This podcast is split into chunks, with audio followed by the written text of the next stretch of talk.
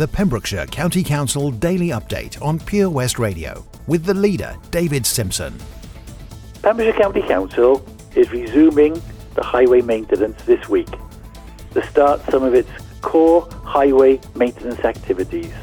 It will initially focus on essential work such as road repairs and patching in preparation for this year's surface dressing programme, together with some carriageway resurfacing.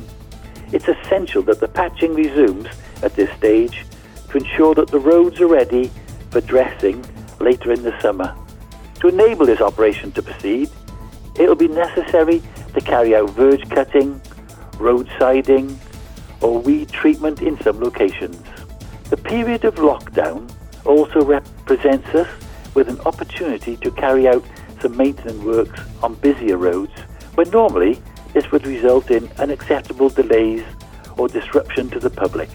When carrying out works, all our internal workforce and external contractors will be required to adhere strictly to social distancing guidance, together with approved risk assessments.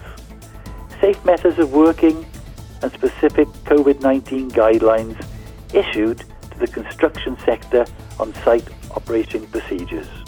This work is proceeding in accordance with the directives of both the UK and Welsh governments who view the transport and construction sectors, including the maintenance of our road networks, as core to the county's economy and to its response and recovery from the coronavirus pandemic.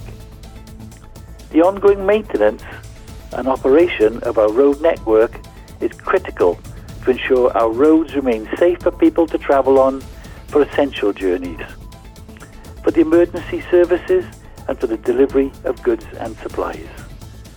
So please remember, stay strong, stay safe, and stay at home. The latest news from our local authority, Pembrokeshire County Council on Pure West Radio.